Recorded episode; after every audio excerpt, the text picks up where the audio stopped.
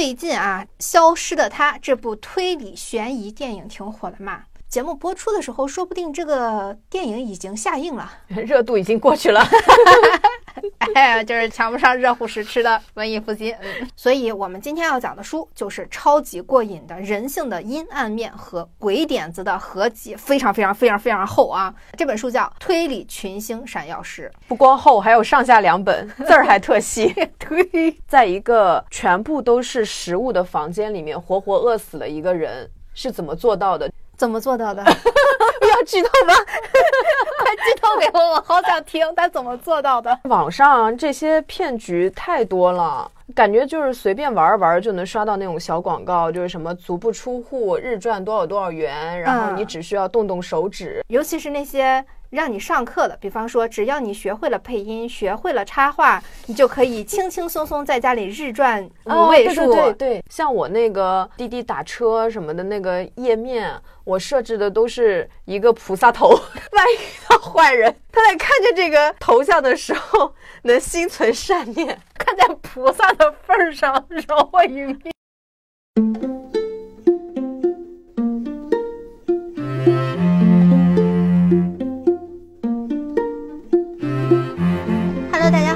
大家收听本期的文艺复兴，我是元英，我是玄机。今天我们来讲一讲推理。嗯，我们的标题叫“心软的必修课”。嗯，为什么呢？因为最近啊，这个《消失的她》这部推理悬疑电影挺火的嘛。嗯啊，我们节目播出的时候，说不定这个电影已经下映了，热度已经过去了。哎，就是抢不上热乎食吃的文艺复兴。嗯，是这个电影呢，怎么说？著名的卖油翁陈思诚导演的直男新作，讲了一个哎呀很渣的凤凰男。他不仅是个凤凰男、软饭男，还是个赌徒，还是个渣男，还杀妻。哇，五毒俱全。那他媳妇儿找他是因为什么呢？看中他啥？哎呀，你问的这个问题，我觉得特别特别好。他媳妇儿看上他啥呢？他媳妇儿看上他，带他去看梵高的画展。哦，是觉得很浪漫。这个男人他尊重我的喜好，愿意了解我的喜好。这个渣男在跟女主看画展之前，认认真真的研究了梵高的星空。嗯。所以在跟他看画展的过程中，聊了很多梵高相关的东西啊。女主呢就非常天真的觉得，哇，这个男人又跟我有共鸣，有共同的喜好，又很照顾我，给我系个鞋带儿啥的。哇，我现在突然觉得这一期也要 Q 一下女性主义，女性主义的流行真好，帮很多人还是给这些男人去魅了。好多女生应该不会上当受骗这种类型的男人了，但是。在陈导的电影里面，那就说不定了。对，陈导的电影呢，有一个特点，就是陈导是一个很聪明的商人。嗯。他摄像机下的男人也都是很商业的。这个商业是什么呢？就是我拿一些市面上常见的，我刷小红书就能刷到我该怎么对待女朋友这样的商业行为去谈恋爱，去跟一个女生恋爱，来换取我想要的价值。看上去好像是他付出了一些什么东西，比方说他一天给你点两次外卖或者怎么样的。其实你算一笔账，等于说他只需要一个月花九百块钱、一千块钱就能追到你，但给你提供了我被照顾的情绪价值。嗯嗯，但实际上他在对你这个莫名的热情的背后，他究竟想索取什么？你有认真想过吗？我遇不上这样的男人，所以我没有认真想过。这个提问是对听众的啦。哦，我们话说回这个电影啊，这个渣男他为了侵吞老婆的巨额家产，哦，一个富二代制造了妻子消失的假象，本以为万无一失，但他没有想到自己妻子的发小，这里面有闺蜜戏啊，有友情戏。这个发小也很厉害，他在他是一个海外的获奖导演。那她这个闺蜜为什么是一个导演呢？因为只有她是个导演，才能给这个渣男安排一场楚门世界级别的局中局，倒逼他坦白了自己的杀妻真相和藏尸地点。嗯，哎，听上去是其实是一个很好的剧本的底子。你很难想象它能烂到哪里去。哎呀，谁曾想陈导真的是有两把烂刷子在身上呀？这个《消失的她》里面有很多令人不适的标签化。我打个比方说，《消失的她》片头嗯，一开头就是这个凤凰男，他哭闹着要去找警察立案，寻找他已经消失了十五天的妻子。他们在东南亚庆祝周年，哦，那就是以前那个泰国杀妻案呗。，对，啊，但是当地的警方他不作为呀。哎呀，你们老婆失踪很正常的，女人嘛就是爱闹脾气的了。你等等她气儿消了，她就回来了咯。嗯，这真的非常非常标签，非常陈思诚，一开头就把某种社会性厌女思维打在了他的公屏上。确实，你这是这是什么感觉？看陈思诚的电影什么感觉啊？就是如果说电影是一个人的八字，陈思诚就有一种生在了大观园，哎，我就是不搞诗词歌赋，我就是爱穿豆豆鞋、摇花手、动次打次社会摇。选定自己坚决要走的道路。对 嗯，他就有一种，别看我啊拿了什么世界首富的命盘，但我就爱搞一些社会精神小弟这种活儿。嗯，嗯，这就是陈导。但这个电影它为什么这么红呢？一方面是你猛一听他这个剧本大纲的时候，你你很难去想到他这些很油腻的东西。嗯，其次是这个电影恰恰也是戳到了很多人的痛点，比方有一个传闻，那个时候在网上到处营销的就是啊，情侣们欢天喜地进了电影院啊，看完之后沉默不语，嗯，还有一些女生禁不住的在心里嘀咕：哦，这个男的平时对我又关心又爱护，又制造惊喜又体贴生活的，会不会都是装的？会不会在心里也默默的记下了我不少黑账，就等着约我去东南亚嘎了我呢？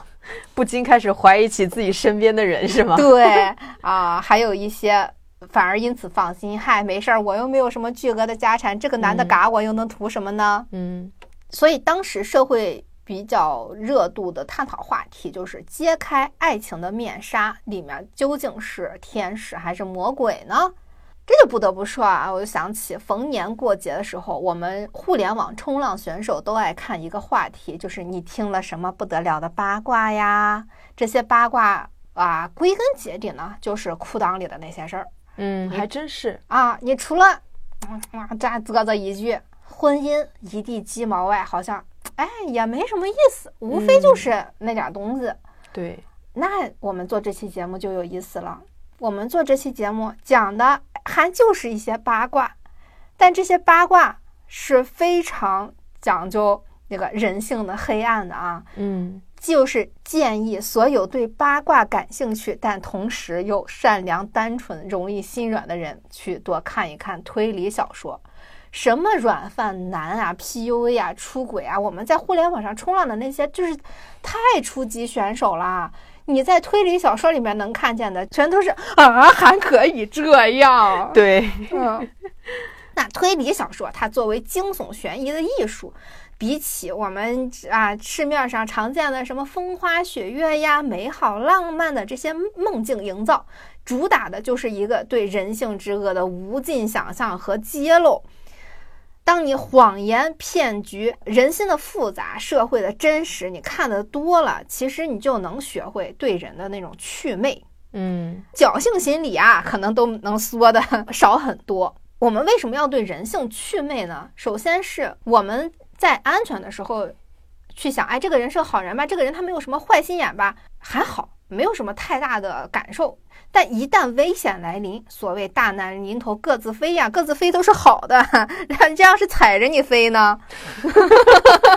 好惨。啊，也许就是复杂的推理小说合集就能够成为让你大脑敲醒警钟的救命稻草，学会分析和分辨，让你对人和这个世界有更深的认知，啊，嗯保护自己的第一步吧。对，嗯，所以我们今天要讲的书就是超级过瘾的人性的阴暗面和鬼点子的合集，非常非常非常非常厚啊，各种各样的。这本书叫《推理群星闪耀时不光厚，还有上下两本，字儿还特细。》，对，但看起来真的很过瘾，因为它是各种各样的。推理的合集，而且这个是著名的江户川乱步他自己很喜欢的各种经典的案子。对，我看这个书的时候，我感觉特别像推理小说的买手店。啊，对对对，都非常精彩。除了一些俄罗斯文学啊，那个 本来您是短篇了，名字还占了过多的篇幅。我个人是，即便知道精彩，也把俄罗斯的部分全都跳过跳过了是吗？对，对，而且我发现俄罗斯的那几个推理，我就浅浅看了一下，基本上都是一些就是案件不复杂，嗯，都是一些人性上的阴暗的角角落落。哦，还是陀思妥耶夫斯基式的。对，这我跟玄机是分开看的，我看的主要是下册，他看的是上册。我一开始翻开那个下册的时候，我一看，哎，这个很像福尔摩斯嘛。然后仔细看了一下江户川乱步的扁平，这个就是福尔摩斯的雏形。哦，嗯，特别有意思。那篇叫《失窃的信》，嗯，它是史上第一篇利用心理盲区传说中的灯下黑写的嗯推理小说，是侦探小说的开山之作。柯南道尔的福尔摩斯和华生这两个形象也是脱胎于这个故事的。嗯，所以我在看《失窃的信》这个短片的时候，我的脑海里就蹦出来福尔摩斯的那个英剧的那两个人的形象。嗯嗯嗯哇，还挺精妙的。这个灯下黑的这个小说，呃，叫《失窃的信》嘛，嗯呃，讲的是什么呢？讲的是一个类似于国防部的部长，呃，福尔摩斯常见的就是他们跟政府的合作嘛，嗯，就是一个国防部的部长，类似于这样什么或者什么局长，说自己接了一个案子，这个案子是有关于皇家声誉，就有一封信丢了呗，对，一封信丢了，这这封信很重要。对，很容易 造成皇家丑闻嗯啊。但这封信呢，大家明明知道这封信是谁拿走的，嗯。但是怎么在这个人的宅子里面怎么都找不着，嗯。他们就说这个信到底在哪儿呢？我们想尽了各种各样的侦查、反侦查的手段，找了他家什么各种暗格抽屉、墙缝儿敲了敲，怎么都找不着，怎么回事呢？这个类福尔摩斯的这个人，嗯，他就一直在看这个局长啊，愁断了头啊，简直是。你 既然是一个灯下黑，你来猜一猜这封信其实在哪儿？刚刚忘了说，下篇我也看了，烦人 所以我知道是怎么回事儿。我也很喜欢这一个故事。啊！这封信呢，实际上就大大方方的摆在会客厅里面，只不过稍微做了一下小小的处理，嗯仿佛这是一封重要的家信，摆在自己家客厅当纪念的。嗯啊，所以那个局长怎么着都没找着这封信，但是被这个类似于福尔摩斯的这个聪明的侦探，他在反推这个的时候，有一些话还是挺打动我的。他说的那个原话类似于什么呢？就是我们在做一些事情的时候，很容易错错误的衡量对方的智力，或者是压根儿就没有衡量对方的智力，只考虑，哎，我很聪明，我会怎么做一件事情，那么对方也会这么做。嗯这就是他们找不着信的原因。他们找不着信的原因，就是在寻找别人藏起来的东西的时候，他们也只会琢磨，如果是我，我会怎么藏，专门去找这样的地方。大多数时候呢，这样的做法是正确的，因为他们的智力水平正代表着大众的智力水平。然而，当罪犯的狡猾和他们的智力有着截然不同的性质时，那罪犯就能够出其不意。如果对方比自己高明的时候，就会出现这种灯下黑的情况。哪怕对方不如自己聪明，类似的情况也时有发生。在调查这件事情上，那群人完全不懂得要随机应变，永远都在自己那老一套里面进行调查、去思考，都不会去更改自己的原则。我觉得这个就很能形容我们生活中和工作中的所谓的壁壁垒。垒吗？对，嗯。比方说拿我们自己公司开刀，应该是比较好的比方吧。我们最近发现啊，就是每一个出版公司有每一个出版公司的气质，嗯。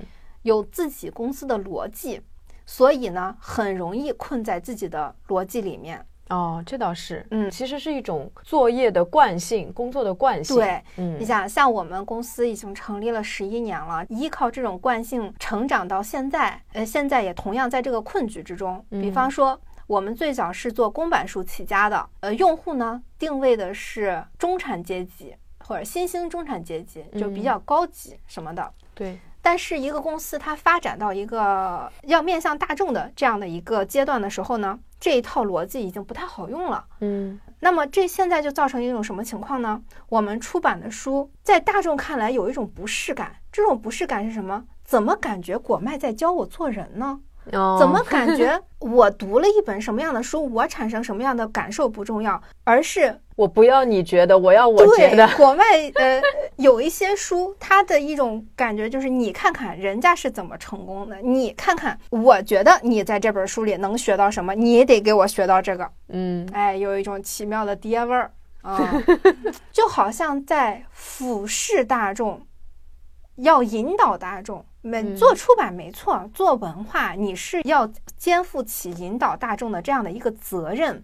但是，一旦出现要引导大众这个行为，这个度就很难把控。我们现在自己在去书店的时候，我们为什么不会说我拿起国外的书，而是可能倾向于去拿什么未读呀、磨铁呀这样的？因为我发现未读和磨铁的选题就更贴近我们的生活，它是真的很大众。比方说，他们现在做一些女性主义，那么如职场骂领导，哎，对对对对对，磨铁 即将出一本书，叫做《今天天气不好，我打算把上司杀掉》啊，比如还还有什么猫咪会吃了我的眼珠子吗？啊，之类之类的，这样你就会觉得哎，还挺贴近生活，而且阅读起来比较轻松的。是真的把读书变成我生活的一个环节，一个获取、一个放松的渠道。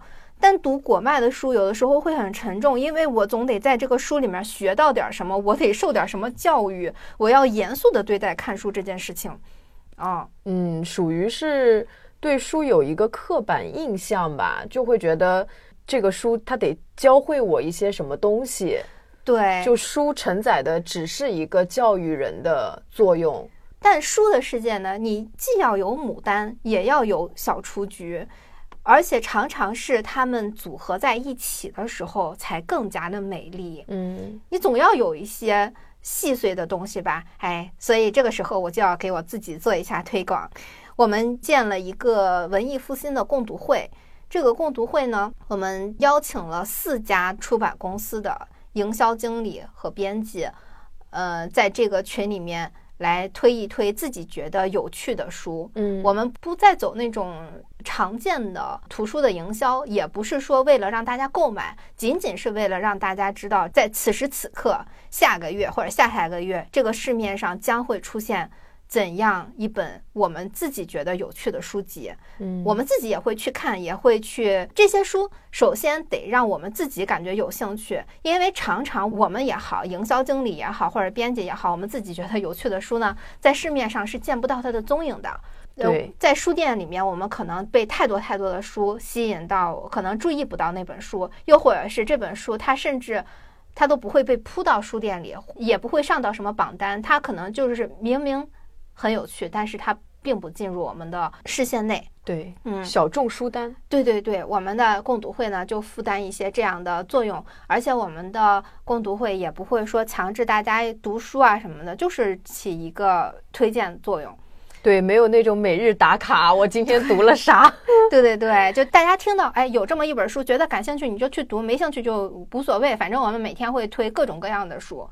对，不会追着你问你看了吗？什么感想？从里面领悟到了点啥？对对对，就是聊聊书，也不光我们这些呃行业内的人推书了，大家作为读者啊，今天在说在看什么书呀，或者发现了什么好玩的书展呀，也会在群里面一起聊。反正跟书嗯相关的一切比较自由，比较平等。嗯，欢迎加入我们的共读会。加入共读会的方法就是添加小助理的微信“果麦二零四零”，跟小助理说我要加入共读会，嗯就可以了就。可以了。嗯，好，那我们重新再说回推理群星闪耀时啊，嗯，呃玄机来给我们讲一讲你觉得不错的故事吧。我先说这个失窃的信，其实你说灯下黑，我觉得小的时候我们就算不知道这个它这么理论化的东西，我觉得玩捉迷藏的时候，我反正利用过这种方式。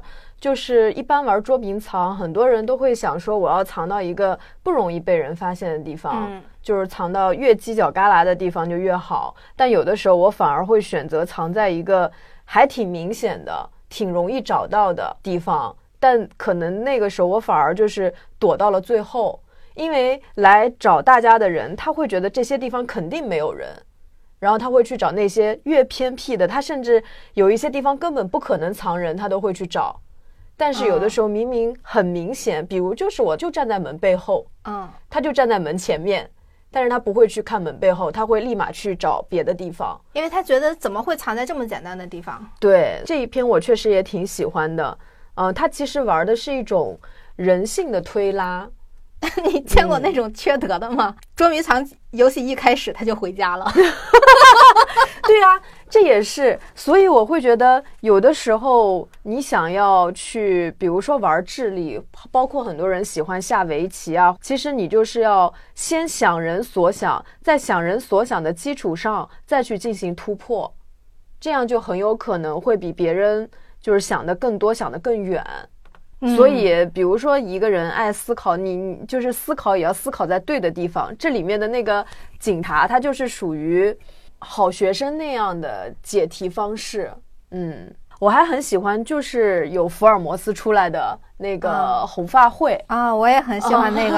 那个你上半本就没有喜欢的？有有有，上半本也有，上半本也有。好，那我们先说一些我们都知道的。嗯，红发会这个还挺妙的，他利用人贪小便宜的这样一个这个故事呢，就是一个红头发的人。他去找福尔摩斯，他去诉苦，他失去了一份很重要的工作。这个工作是只有红头发的人才能做的一份工作。是，那这份工作是干什么呢？这份工作是我只要每天在办公室里面抄四个小时的词典，就能获得很高的时薪。你听他说到这儿的时候，你就会觉得这是什么骗局啊？这个骗局在图什么？这里边一定有坑。但是这个男人为这个工作的突然失去痛心不已，他还想要去寻找这份工作原来的这个老板。他觉得这个老板都不打一声招呼就把他们的办公室关了，一定是有什么问题。哎，真的是有什么问题啊，朋友。对这个故事的大纲，我们就讲到这里，后面就不要剧透了。对对对，我一直其实我们讲这期节目的时候，我很纠结的是，我们到底要不要讲一个完整的故事？因为讲了，可能大家会失去。看这一个小故事的乐趣，对，我们就只讲一个这个故事，它大概是一个怎么开头。对，这个故事里面有一个就是是那个福尔摩斯他说的，他说，通常来说，一件事表面上越离奇，本质就越单纯。真正令人费解的是那些司空见惯、毫无特征的罪行，这和平凡的脸最难辨认是一个道理。嗯啊，就是虽然我们在看推理小说，但是里面还是有很多就很有意思的一些人性的总结，觉得哎真的很妙。它结合这个案件，对，嗯，这个案件很有意思的是，它没有什么爱恨情仇啊，纯粹就是利用人性的弱点。对。哦，所以这个短片也是江户川乱步他最喜欢的故事。对，这个人他其实智商正常，你也很难找到他有什么弱点。他是一个单身汉，他是一个生意人，他就是利用了一个生意人他爱赚钱的这么一个缺缺陷。对，所以真的他这个设置还是很妙。所以我们人生中突然出现一个天大的好差事，你真的是得想一想。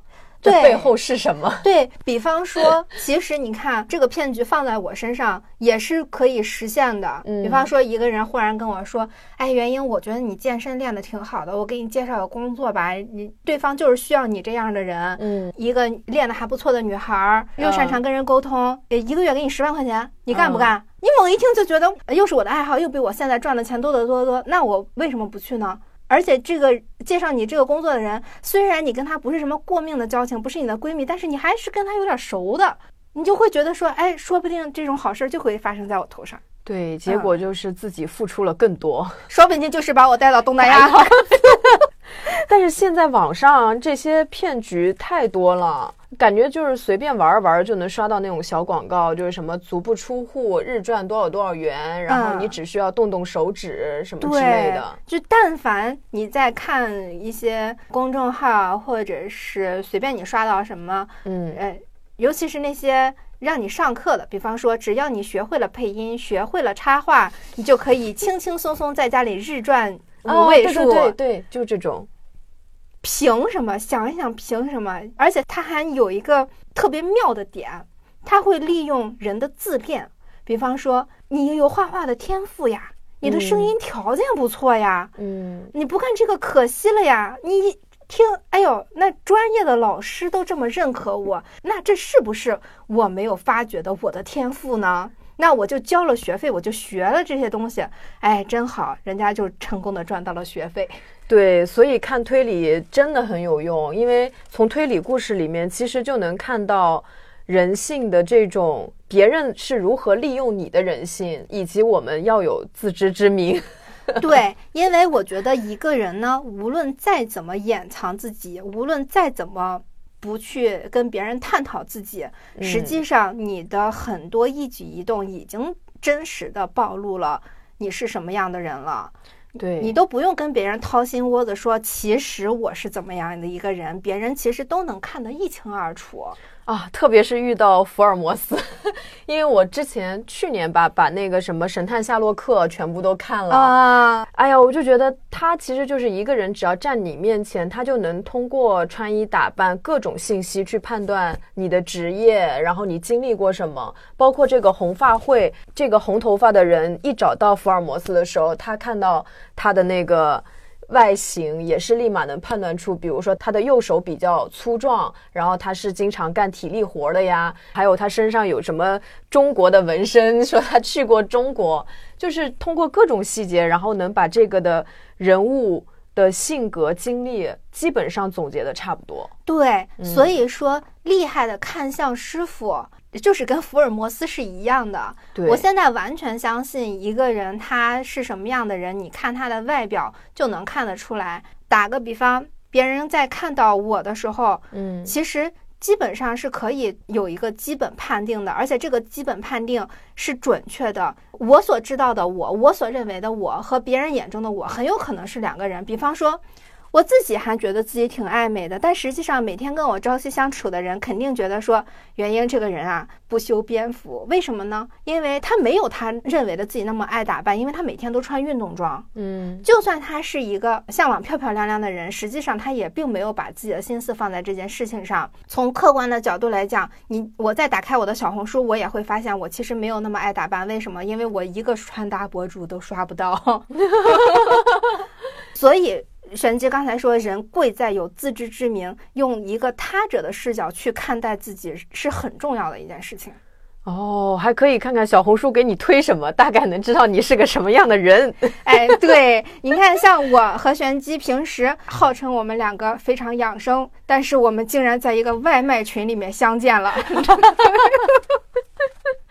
是做很辣很辣的泰国什么肉末？对，上篇里面我有很喜欢的一个篇，它叫那个红绸围巾。那篇其实我觉得非常有意思的，不是案件本身，是讲侦探和警察的关系。因为我们看到很多一些剧或者是小说里面，侦探往往是那种。就是很聪明，有点毒舌，有点滑头。然后警察是那种很正直，但是他一般来说破案能力比较差。然后他往往就得依赖这个侦探，包括夏洛特也是，他们之间也是这样的一个身份嘛。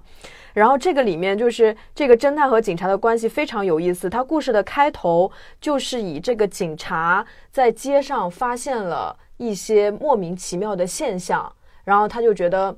不对，有事儿，他就凭借着自己的职业本能开始侦查。他遇到反正两个孩子就在街上做一些很奇怪的记号嘛，他一步步跟踪，跟踪到最后呢，跟踪到了那个侦探的家里，就是其实是这个侦探设局把他骗过去的。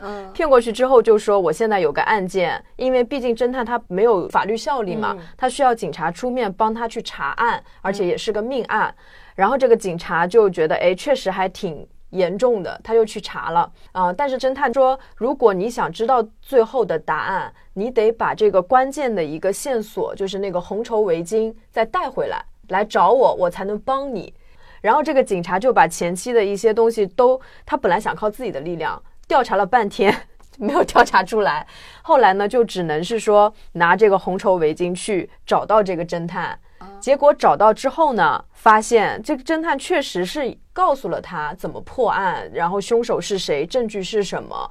但是呢，侦探为什么会做这个事情呢？是因为那个围巾里面藏着很珍贵的宝石，他把那个宝石拿掉之后，他把这个围巾还给了这个警察，然后这个警察也是，就是本来想现场逮捕这个侦探嘛。警察举枪的时候，这个侦探就跟他说：“其实我已经收买了你的女仆，所以你的枪是没有子弹的。”他信了，他信了。好天真，最后这个侦探就逃了，逃了以后还特意气这个警察，就给他留了一封信，就说你的女仆很忠诚，她完全没有问题，你还是好好反思一下你自己吧。我觉得这个是非常典型的，我忘了在哪些推理剧啊什么里面，好像老有这种猫捉老鼠，然后就警察和侦探他们互相依赖，但是有的时候又彼此憎恨的这种关系。啊，嗯。就是这样被 PUA，确实还蛮值得憎恨的。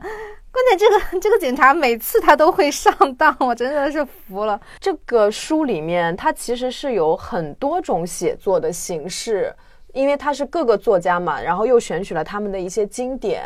我还看到就上篇里面有一些是凶手已经告诉你是谁了，然后但是你不知道他的作案方式，嗯，然后一点点去推理出来他是怎么作案的。还有一种就是他们叫那种什么密室的那种，就是不可能出现的，就是他有一个是什么，在一个全部都是食物的房间里面活活饿死了一个人，是怎么做到的？就是那种密室推理，怎么做到的？要剧透吗？快剧透给我，我好想听他怎么做到的。真的吗？真的？那我们要在这个节目上面打一个什么那个什么有剧透，大家看完再来听。这这里面恨不得有三百个呃短篇故事，你剧透一个给我怎么了？我们已经剧透了好几个了，我感觉没有前面的都没有答案，我就想知道一个满满的房间如何饿死他的。就是这是个百万富翁，这个百万富翁呢，他就觉得自己要灵修了，开始，然后他就找来了很多印度人。呃，然后就让印度人就是帮他一起修行。后来有一次，他是想说，他们就说他要在一个房间里面去打坐冥想，还是怎么着的，反正要关禁闭嘛。所以他自己打造了一个封闭的空间，然后躺在床上准备修行。但是旁边是有食物的，如果饿了是可以吃东西的。结果呢，这些印度人因为想独吞他的财产。因为他创建了一个什么宗教协会，然后他把他遗产留给了这个宗教协会，然后宗教协会里面呢就这几个印度人了，他们就把他的床好像是下面绑了一个什么东西，在他睡着的时候就往上拉，然后就这个床就相当于离地了很高很高，所以这个百万富翁他如果想从床上下来，他就是摔死。这也太高了吧？可能很有钱吧，住的那个顶梁很高，要我们恨不得盖两三层楼。对他就是就把它吊起来了。嗯，然后后来来查的时候，就是他们把床放下来，就会发现，哎，床也没有动啊，食物也有啊，他为什么会被饿死呢？就会觉得很奇怪。哦，所以其实这个问题在于，我刚开始听你讲的时候，我以为是这个富翁他。为了体现自己的意志力，把自己活活饿死了。就是我修行，我已经修行到我不需要食物，或者说食物引诱不了我了。嗯，呃，原来后面这真实的问题是他没有在床上放吃的。对，但凡是我们是吧，在床上放几包薯片、压缩饼干。你刚才说那个侦探和警察互相依赖的那个故事的时候，我想到了下篇的一个故事，下篇的一个医生和他的妻子的故事，嗯，也是一个利用人性的。哎呀，这我想想，这个怎么能不剧透啊？我想想，做这个节目最大的痛苦就是要不要剧透。这个故事讲的是有一天晚上。一个老好人在自己的家里被一个陌生闯入的人杀掉了，怎么都找不着凶手，因为他们是在一个富人区。嗯，这个被杀掉的人又没有结任何的仇家，唯一一个疑点是凶手在杀了他之后说了一句：“天啊，我干了什么？” 然后就逃跑了。啊，那就不是故意杀的可能。呃，还有一个疑点是他的邻居比他老婆尖叫的时间还早。哦，这个就自然而然的怀疑到他邻居身上了。嗯，那他的邻居是一个非常优秀的医生，虽然是个瞎子，长得嗯非常帅，但因为一场事故失去了他的视觉。他的老婆也非常漂亮，如果他不是因为瞎掉的话，那他就是一对儿神仙眷侣。嗯，但当侦探去他家呃做家访的时候，他老婆的那个状态非常非常奇怪，呃，就感觉这个凶手是是他的的这个夫人一样，就自然而然的就怀疑到是不是他老婆犯的事儿。结果那个盲人医生就站出来说：“啊，这个人呢是我杀的，你们把我逮捕吧。”然后他的老婆就精神崩溃，就说：“怎么可能是他呢？我的老公疯了，就是他其他时候一切都正常，一旦涉及到邻居的凶杀案，她老公就总是在说胡话，不知道怎么回事儿。那其实这个故事就现在就告诉你了，凶手就是这个医生，对，但是没有人相信是他杀的人，因为首先他是瞎子，对，首先他是个瞎子，其次他是个医生，再次他没有枪，嗯，而且让一个瞎子精准的潜伏到别人家杀掉一个人，这是有很大的困难的。也找不到他的动机，嗯，嗯，动机是什么呢？哎，我就不说。哎，就留到这儿，哎，很好，很好，很好，就留到这儿。我为什么不问呢？因为我也看了，所以我可以不用问。对这个故事真实的动机，把我惊到了，嗯，非常背后一凉。这其实是涉及到一个信任问题。对，当然了，我可以简单剧透，就是他并不是怀疑自己的妻子和他的邻居有一腿啊，不是这样，没有这么简单。嘿嘿，买书去吧。对，这里除了一些就是非常经典的这种死了人，然后我找线索，然后我推理出这个凶手是怎么一步步作案的，它还有一些很有趣的其他的形式，比如说有一个人他就说：“你们把我关到最厉害的那个监狱里面，给我切断一切联系，我依然可以跑出去。”就是这个故事的开头就是这样，嗯，整个过程，他就形容他每天都做什么，最后怎么跑出去的，会觉得哇，这种情况下竟然可以越狱，就会觉得很有意思。嗯，对，嗯这本书看完的感受就是，感觉自己的智商好像也没有过七十五。对，还有一个是海明威在里面也收录了一篇叫《杀手》，嗯这个其实。它非常不推理，因为我们这个分上下两册嘛，上册是偏重于一些推理，就是逻辑很明确、很经典的一些案例；下册它是叫什么余味、什么什么环绕还是什么的，下册是属于你看完故故事能回味很久，包括刚刚那个医生和妻子的，对，那个真的是 让我缓了很长时间。嗯，它是一个彻头彻尾的悲剧。对。它悲剧的点就在于他们两口子本来过得挺好的，不光他们两口子，邻居的两口子也过得挺好的，就只是被人利用了一点点人性。对，就会酿成悲剧。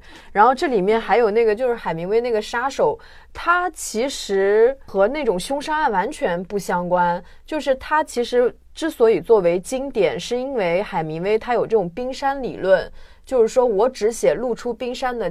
几分之一，剩下的几分之几就是全靠大家的想象和猜测，所以它其实篇幅很短，就讲两个杀手进了一个快餐店，绑架了里面的一些人，说他们要找一个拳击手，说我们调查过这个是你们这儿的客人啊，说到时候来的话，你们要帮我们控制住他，然后方便我们把他杀了。后来呢，这个拳击手就没有进到这个店，他们把店员放了以后，店员就跑去跟拳击手通风报信，结果拳击手就说：“你们不用告诉我他们长什么样，我也不会跑。”故事就没了。就是我看完的时候，我就会想，他为什么不跑呢？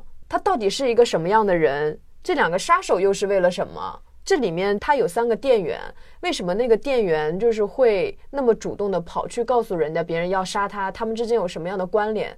全部都没有写。听上去，这两个杀手和这个拳击手是发小的关系，彼此很熟悉。对我就会觉得他收录的这些真的就是各有特色，我都不会想到就是海明威的这样一篇可以进到推理的这个序列里面。有可能是因为《杀手》这篇它是塑造了现在杀手的雏形。哦，这本书比较经典的在于它收录了很多的雏形。这本书的另外一个卖点不是每一篇都是有江户川乱步的书评吗？对，那对于这篇的书评是什么呀？这篇的书评是：如果海明威的硬汉派写作风格对推理小说产生了某种影响，那么影响力最大的当属本作。短小精悍的对话将寥寥数页小品升华成了杰出的文学作品，塑造了现代杀手的雏形。一身黑衣，透着狠劲的台词，因手枪鼓起的口袋。现代推理小说何时才能冲破杀手的束缚？嗯，你说没错。就真的啊，我觉得它就是属于那种让人回味无穷。还有一篇，我觉得更喜欢下本，就是下本里面有很多确实是就是会不断回味的。嗯，有一篇是我记得我之前看过哪个剧里面好像也有，应该是采用了这一篇的类似的形式，就是一个特别老好人的贵妇，街上有一天遇到了一个长得还挺帅的流浪汉，就跟他说：“我现在好惨，你能不能收留我去你家待一会儿？”然后他就心软了，本来觉得我们俩不相干啊，后来想想心软了，结果这个流浪汉就进了他家杀猪盘。哎，反正就是一点点。这个流浪汉后来还带来了他的老婆、他的家人，一步一步的，最后就有点像寄生虫那样，就是鸠占鹊巢，然后把这个老妇人就是让她进了那个什么暗无天日的地方。哦，我觉得这篇写的特别特别好。就这篇，我觉得剧透其实没有关系，关键是。看看他怎么做到的。对，咱俩在打什么主意？我觉得看完这个书，要么学会了自保，要么学会了犯罪。因为他这个没有讲这些罪犯他的背景是什么。我觉得像这种团伙作案的，很有可能就是提前会调查你的身份、财产情况、你的性格。就这么想，就会觉得很毛骨悚然。你平时走在大街上，你每天的生活，如果有心之人有意犯罪的人，他可能就是在默默的监视你。包括现在的大数据，哦，其实都不用观察你本人，就是看你网络活动的迹象都能知道。对，是的。所以有一些犯罪分子、杀猪盘或者是渣男，就最最简单的渣男，他就是会去。看你的这些社交痕迹，我记得有的是什么，根据这个女孩过去发的微博来判定这个女孩喜欢什么，就给你点什么外卖啊什么的都能做到恰到好处。所以有的时候，如果说，哎呀，我的男朋友真的很关心我，他都会去看我的社交软件什么之类的，我研究研究我过去发了些什么。我现在听到这个，我一点也不感动，我只觉得好恶寒。真的，我觉得大家现在的这种。不管是现实生活中还是网络上面的这种自保能力，还是要加强一点。好可怕哦！就是遇到坏人的话，其实也没有什么办法，已经来不及了。以我们俩的暴露程度，而且以我们两个的暴露程度，抓住我们人性的弱点也非常简单。我我现在只能求助玄学了，真的每天烧高香。我就想起来，之前玄机一直跟我说，找对象先要八字，先看看是不是个好人。咱俩前一秒还贼坏啊，可坏了，那在想，哎呦。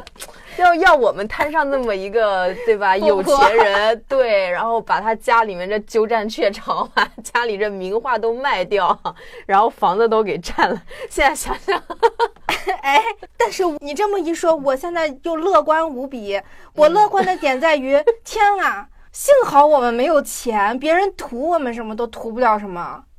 你看，我们又没什么名气，然后又没有钱，别人想来蹭我们都蹭不了。我们又不会像某著名网红，整天被她的老公薅羊毛，利用她网红的名气 把自己推成网红，也不会遇到这样的男的。应该不会被列为虎克，应该还好。真好呀，穷人有穷人的好处。我真的反而觉得，以前我可能觉得说啊，什么升职加薪、迎娶白富美、当上 CEO 什么的，是一件好事。现在想想也不见得，因为你越成功，盯上你的眼睛就越多。对，哎，我记得你之前还提过，就是有一次不是你遇到谁，然后心里会想一下会不会来害你还是什么的，是一个外卖的还是一个快递的？啊，当时你是按电梯，啊，对对是吧？对对，嗯，不是说我们对这种人有身份歧视啊，呃，对，你当时是因为陌生人嘛。我觉得警惕陌生男性是一个基本常识，尤其是对对对知道你家住址的。对，包括你上次是那个丢了个东西在啊车上、是吧？我不也问你，就是他是送你到家楼下呀，啊还是送到哪儿啊？因为这种人，但凡打击报复的话，其实是很危险的。是的，是的。嗯哎呀，生活在这个世界上，你想学到了再多自保的方法，可能也没有什么用。但是好歹知道都有什么方法。对，我觉得一方面是努力去改变，就是这种目前的处境；另一方面是在目前的仅有的处境下去保护好自己。像我那个滴滴打车什么的那个页面，我设置的都是一个菩萨头，希望万一遇到坏人，他在看见这个头像的时候能心存善念。用玄学识人，玄学，你看在玄学，看在菩萨的份儿上，饶我一命。对我就会有很多这种可能很莫名其妙的自保方式。笑死了。那我可能我的自保方式就是能打吧。嗯对，今天我还在跟别人探讨说，哎，不会在朋友圈里面发一些美美的照片，现在可能在朋友圈里面发肌肉照和训练照会更多一些。嗯，通过我一年的努力呢，确实基本上失去了女性魅力。失去了猥琐男的发言是吗？对，嗯因为之前吧，我刚开始训练的时候，我的教练还会跟我说：“来吧，姑娘。”还会有一点哄着我的那种感觉。现在给我发信息都是“你下来 兄弟会，”，对，很很难评是好事儿还是坏事儿啊。当然，我们这本书里呢还有很多其他的关键短片啊，比方说害人反害己，这个是推理史上第一次出现的机智的官方侦探。官方侦探啊，以前那些都不是，都是擦边球侦探。福尔摩斯也是搞擦边球的，这也是真正意义上的第一篇英式侦探小说。嗯，还有逃出十三号牢房啊，这就是你说的那个，那啊对对对，啊，还有契诃夫的《瑞典火柴》。嗯。哦，还有一个很有意思的是投毒，就是有一个男的，有一天他感觉肚子不舒服，嗯然后他媳妇儿呢也是最近几天出现了。身体的问题，一开始他没当回事儿，后来渐渐社会上就出现了那个什么保姆投毒案，啊哦，然后他就开始想，哎，是不是这个保姆对我们俩下手了？他就开始不敢吃家里的东西。后来呢，又去院子里面就翻出了那个有毒的古代的砒霜，现代的那个啥，他就开始觉得很恐怖。但是最后的结局不是这样的 啊，开始脑打推了。那我就最后认认真真的给他做一个广告哈，这本嗯书就是一个世界的推理短篇小说集，集结了黄金时代三十八位欧美知名作家们的杰作。这些经典作品呢，在推理文学史上具有里程碑的意义。我觉得还是挺适合各种，无论你是热爱看推理小说的，还是没怎么看过推理小说的我觉得可以做入门呢。啊，因为我很少看推理小说，看了这个之后，我开始找我们公司的那个专门做推理号的同事，跟他疯狂要推理小说看。我是很喜欢看推理小说的。我在看这一本书的时候，我的感受是非常舒服，因为我看的推理小说比较多，反而会觉得说好多小说看完了就那么回事儿，不像这本书你。看完之后的感觉是非常精彩，因为很多推理也就那么回事儿，尤其是一些很红的作家啊，呃哦，，都没有像这本书里面那么酣畅淋漓。那肯定一人就一个故事，肯定得选他最好的。嗯嗯嗯嗯。而且这个江户川乱步的这个点评也比我们靠谱多了，人家是用不剧透的方式向读者做介绍作家他的优点和嗯这个故事的高光。嗯，在整个他其实没有写三百篇啦，一共是三十八篇嗯，作品。三百篇，咱今年可能做不了这节目了，我跟你说。好，那么今天的节目就到这里，希望你们听得开心。快去买书，再来听节目吧。对，拜拜，拜拜。